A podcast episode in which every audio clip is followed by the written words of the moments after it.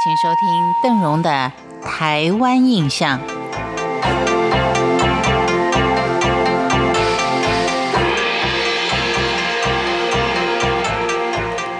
在这周呢，听气象预测，好像天气都不太稳定啊，所以呢，户外的运动可能就比较少一点。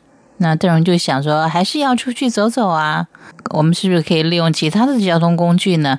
当然，自驾游是最好了。那其他的人呢？也许可以利用公车或者是火车。其实要说铁道旅游呢，才真的是可以看到早期先民们开垦的所在地。因为当时呢，除了船只之外，后来慢慢的只有用小的火车轨道来运送一些民生必需品。所以目前的铁道可以说是旧日铁道的痕迹。而周边的生活环境呢，可能也就是最早的一个生活状况。我们今天看的是，虽然已经成为景点，也就是说它已经不再使用了，但却是一个相当具有纪念性的圣心车站。圣心火车站是西部纵贯铁路的最高点，在站内的月台上有一座纪念碑，标高是四零二点三二六公尺。是西部纵贯铁路中的最险峻、自然景观最特殊的一段。圣心车站，它整栋建筑是以木头为建材的，是一个日式虎牙式的木造建筑。虎牙式的设计，据说是有辟邪祈福的作用。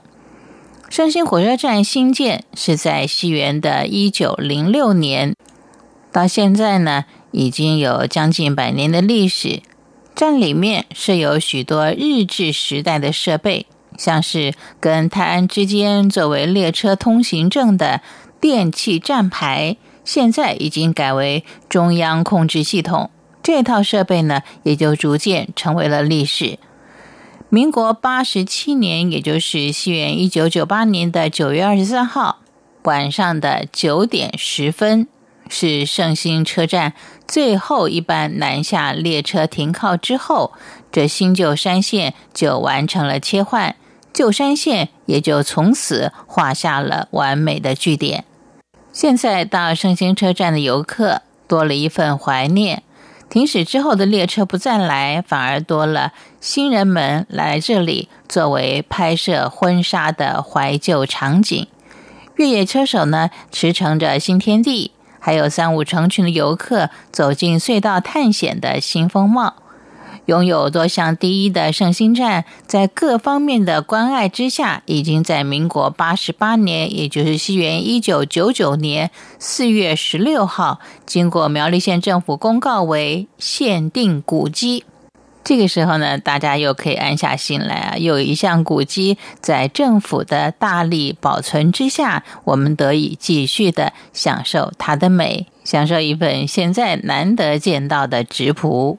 既然介绍了苗栗的圣心车站，有一项呢，也必须再提一下。现在的时日虽然已经入秋了，但是不要忘了，明年的四五月份仍然可以到这里来看。盛开的油桐花，到中部去欣赏油桐花之外呢，连带的还有去欣赏萤火虫的活动，也是越来越盛行。从去年开始呢，苗栗除了举办有桐花季之外，也举办了赏萤火虫。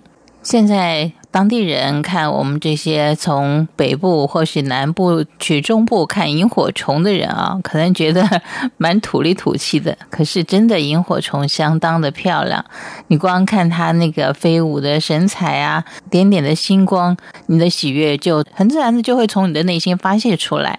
我觉得看萤火虫啊，你不要去碰它，光看它，在您眼前的星光。相信您心中都会充满了喜乐的。感谢您今天的收听，我是邓荣，台湾印象，我们下回见。